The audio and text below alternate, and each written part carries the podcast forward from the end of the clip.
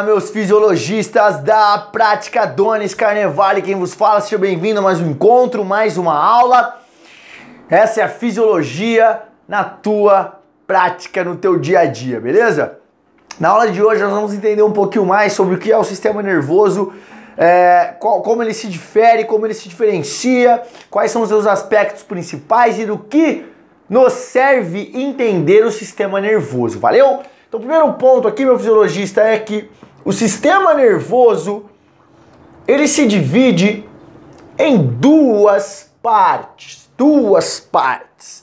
E aí é interessante você entender que nada, nosso sistema nervoso pode ser algo fora do planeta, não. É algo extremamente simples que você tem total capacidade de entender. E essa aula tem como intuito fazer com que você entenda ele, como ele se divide, quais são as estruturas principais, afinal de contas, Trata-se, como você viu no nosso, nosso último encontro, de uma das maneiras cujo qual o nosso organismo possui de se comunicar internamente. Portanto, é, existe aí uma grande, uma grande necessidade de nós o conhecermos melhor. Então, o sistema nervoso ele se divide em sistema nervoso central e sistema nervoso periférico. Legal? Então, olha aí que começa a ficar fácil. Cara, se você tem um sistema nervoso, só pode se dividir em dois, meu irmão. Não existe outra divisão do sistema nervoso. Lindo, lindo, simples. Só existe duas maneiras do sistema nervoso se diferir, diferenciar, dividir. Sistema nervoso central e o sistema nervoso periférico. Legal, o sistema nervoso central, ele se divide em duas partes também, assim como o sistema nervoso. O sistema nervoso central se divide em duas partes sistema nervoso, desculpa, encéfalo e medula. Medula. Ou seja, o sistema nervoso se dividindo em duas partes principais, entende que o sistema nervoso central ele se divide em encéfalo em duas partes também, simples, simplesinho, e medula. Ou seja, para você que de repente entendia ou é, achava, acreditava que o sistema nervoso central só estava dentro da nossa cachola, também se enganou, porque eu também cometi esse equívoco, legal? Não é, é coisa normal de acontecer. O sistema nervoso central ele também compreende ao longo da nossa medula. É por isso que é algo tão frágil, é por isso que é algo tão complexo, por exemplo, de se reconstituir. Uma fratura de coluna vertebral que atinge a medula espinhal, é, essa é uma fratura que é muito complexa de, complexa de possuir reconstituição. Afinal de contas, existe um emaranhado de axônios dentro da nossa medula, de neurônios, axônios dentro da nossa medula, dentro da nossa medula. Nesse contexto, por isso é algo tão complexo, porque faz parte do sistema nervoso central. Portanto, sistema nervoso que se difere em sistema nervoso central sistema nervoso periférico, Cada um dos dois sistemas, tanto central quanto periférico, também tem a linha de divisão. Hoje nós vamos priorizar, entender um pouquinho mais sobre o sistema nervoso central.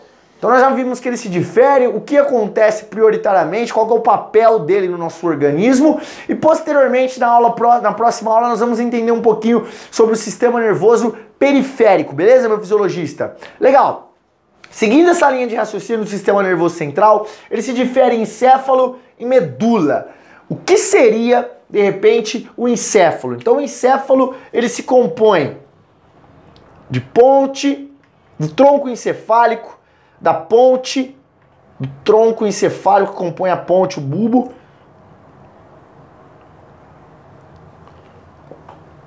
bulbo, cerebelo cérebro. Ou seja, o nosso encéfalo, ele se compõe do tronco encefálico, que é aquela estrutura que é, parece um tronco mesmo, que tem algumas ramificações, que se conecta com o cérebro. Então o encéfalo se, se, se, compreende pelo tronco encefálico, a ponte e o bulbo, que são estruturas principais desse tronco encefálico, estão no tronco encefálico, e essa parte posterior que está conectada no nosso cérebro, que é o cerebelo, famoso cerebelo, que é responsável aí por questões motoras, por questões principalmente de equilíbrio, legal? Então, por exemplo, quando o cara toma todas o álcool ele tem aí uma, uma propriedade peculiar de diminuir essa ativação, essa habilidade aí de equilíbrio do sistema nervoso central, principalmente afetando aí a linha do cerebelo. É por isso que quando você bebe, ingere muito álcool, você fica é, um pouco com as questões é, é, é, é sensoriais, as questões principalmente no que tange ao equilíbrio, é, diminuídas, porque o álcool afeta aí essa, o sistema nervoso da parte central nessa parte do cerebelo, beleza, meu fisiologista? Legal. Então, isso compreende a, a, ao nosso sistema nervoso central. Tanto ponte, tronco encefálico, bulbo, a, o bulbo e a ponte estão, fazem parte do tronco encefálico, o cerebelo e o cérebro. O cérebro é a massa cinzenta, onde possui aí maior número de neurônios, legal? Perfeito. E a medula também compõe aí o sistema nervoso central e nada mais é do que a medula espinhal.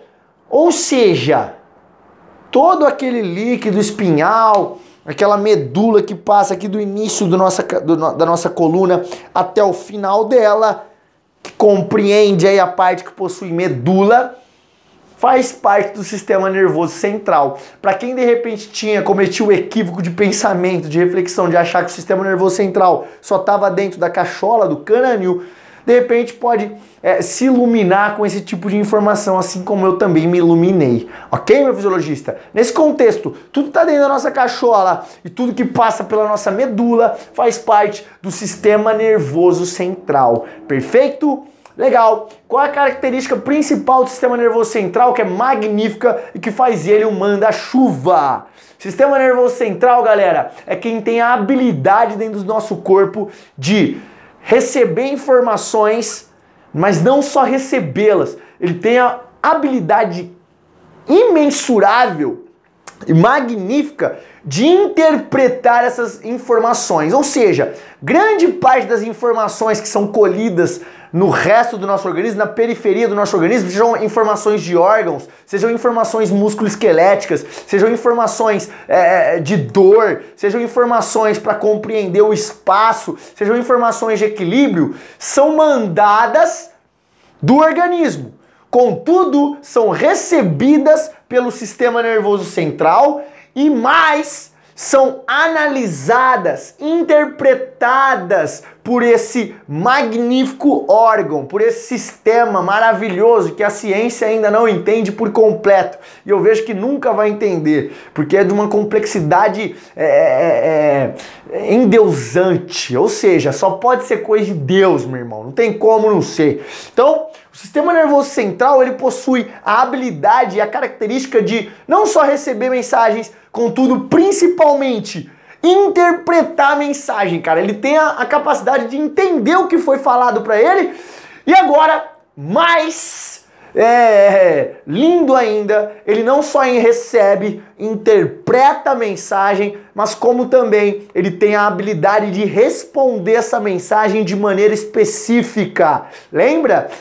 O sistema nervoso trata-se de um, de um órgão de uma das maneiras que o nosso organismo possui de comunicação interna. Então ele recebe uma mensagem, interpreta essa mensagem e responde essa mensagem de maneira específica para um lugar específico, de repente para resolver um problema de débito cardíaco, de repente para mandar aí um pouquinho mais de hormônio para alguma determinada região, de repente para para é, mandar aí de repente ativar o sistema imunológico, algumas moléculas do sistema imunológico, de repente para contrair determinada musculatura e assim sucessivamente o nosso sistema nervoso central é o responsável por resolver esses determinados problemas. Portanto, característica dele: recebe mensagens, interpreta essas mensagens e manda uma mensagem na mesma magnitude para responder esse tipo de, de questão aí que ele, que ele identificou. Legal? Então olha que violento o sistema nervoso central, ele interpreta, cara. Ele consegue interpretar essas questões. Então, esse é um dos motivos pelo qual ele é tão estudado, contudo ainda tão incompreendido. Meu fisiologista, então nesse contexto, o sistema nervoso central ele tem essas questões. Aí uma, uma questão só que de repente pode ficar de, de via de informação. Sempre essa mensagem que chega para o sistema nervoso central, principalmente, é uma mensagem por via aferente. Aferente. Então, de repente, vejo que muita gente, muitos alunos meus possuem dúvidas no que tange essa questão. Então, sempre que a mensagem chega no sistema nervoso, é uma mensagem provinda por via aferente.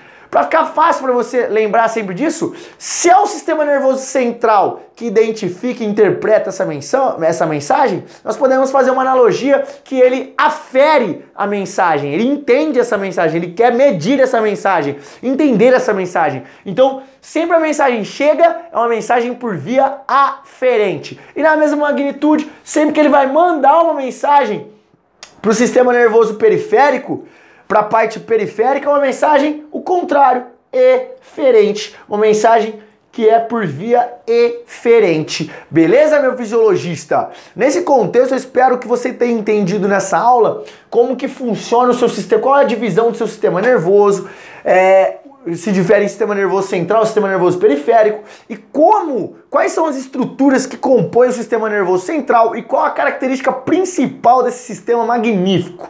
Outra, outro ponto importante que é interessante nós entendermos é que o sistema nervoso central ele possui na sua grande maioria estruturas que vão participar a, é, di, diretamente com a contração muscular. Então as estruturas principais do sistema nervoso central são o neurônio, que é o corpo celular, aqui é o neurônio, ou seja, o neurônio é a célula do sistema nervoso, meu fisiologista. O neurônio é a célula do sistema nervoso. É dele que vai sair o impulso nervoso, o impulso elétrico que vai dar ação à mensagem de contração muscular, por exemplo.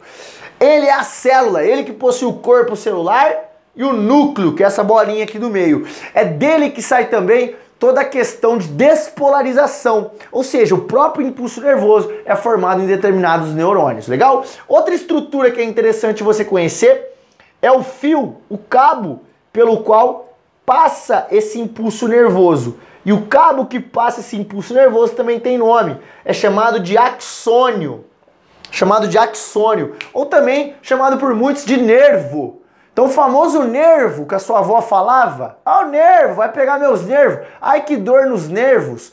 Quem já ouviu essa máxima das avós, dos avós?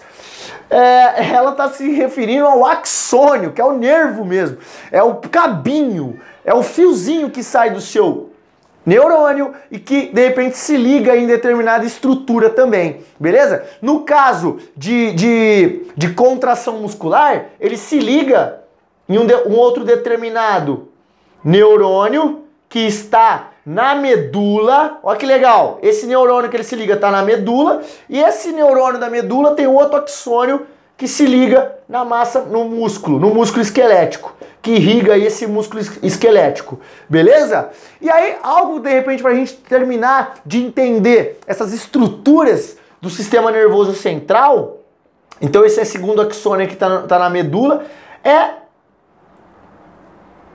alguns cabinhos, algumas ramificaçõezinhas que fazem conexão, que permitem essa conexão de neurônio para neurônio, que são essas ramificações. É por elas que o neurônio, por exemplo, esse neurônio secundário que está na medula, ele consegue receber esse impulso elétrico e transmitir para o músculo. Essa, essas ramificações é chamadas, são chamadas de dendritos. Então, os dendritos são as ramificações pelo qual o impulso elétrico chega de um neurônio, de um axônio, que foi mandado por um neurônio, e pode percorrer o corpo celular desse outro neurônio, indo, por exemplo, para uma fibra muscular, se é no caso uma comunicação de contração muscular. Algo é magnífico que eu quero que você entenda também, meu fisiologista, é que essa comunicação é muito rápida, extremamente rápida, violentamente rápida. E ela que dá a oportunidade aí dessa mágica do sistema nervoso acontecer. Nessa aula eu espero que você tenha entendido, meu fisiologista, com clareza e de maneira que possibilite você enxergar na prática tudo isso, como que o nosso sistema nervoso se divide quais são as características e o que compõe o sistema nervoso central e, acima de tudo, quais, quais são as estruturas que compõem esse sistema nervoso central, porque nas próximas aulas, quando nós formos falar especificamente, aprofundamente aprofundadamente, perdão, sobre contração muscular, é interessante que nós conheçamos de antemão essas estruturas, beleza? Na nossa próxima aula nós vamos terminar essa série de questões sobre o sistema nervoso, conhecendo um pouquinho mais como funciona o sistema nervoso periférico, que apesar de não ter essa habilidade que o sistema nervoso central tem de interpretar informações, ele é muito importante não só para o nosso dia a dia, não só para tudo que você faz, mas com, mas acima de tudo, extremamente importante para o nosso organismo. Beleza, meu fisiologista? Até a próxima!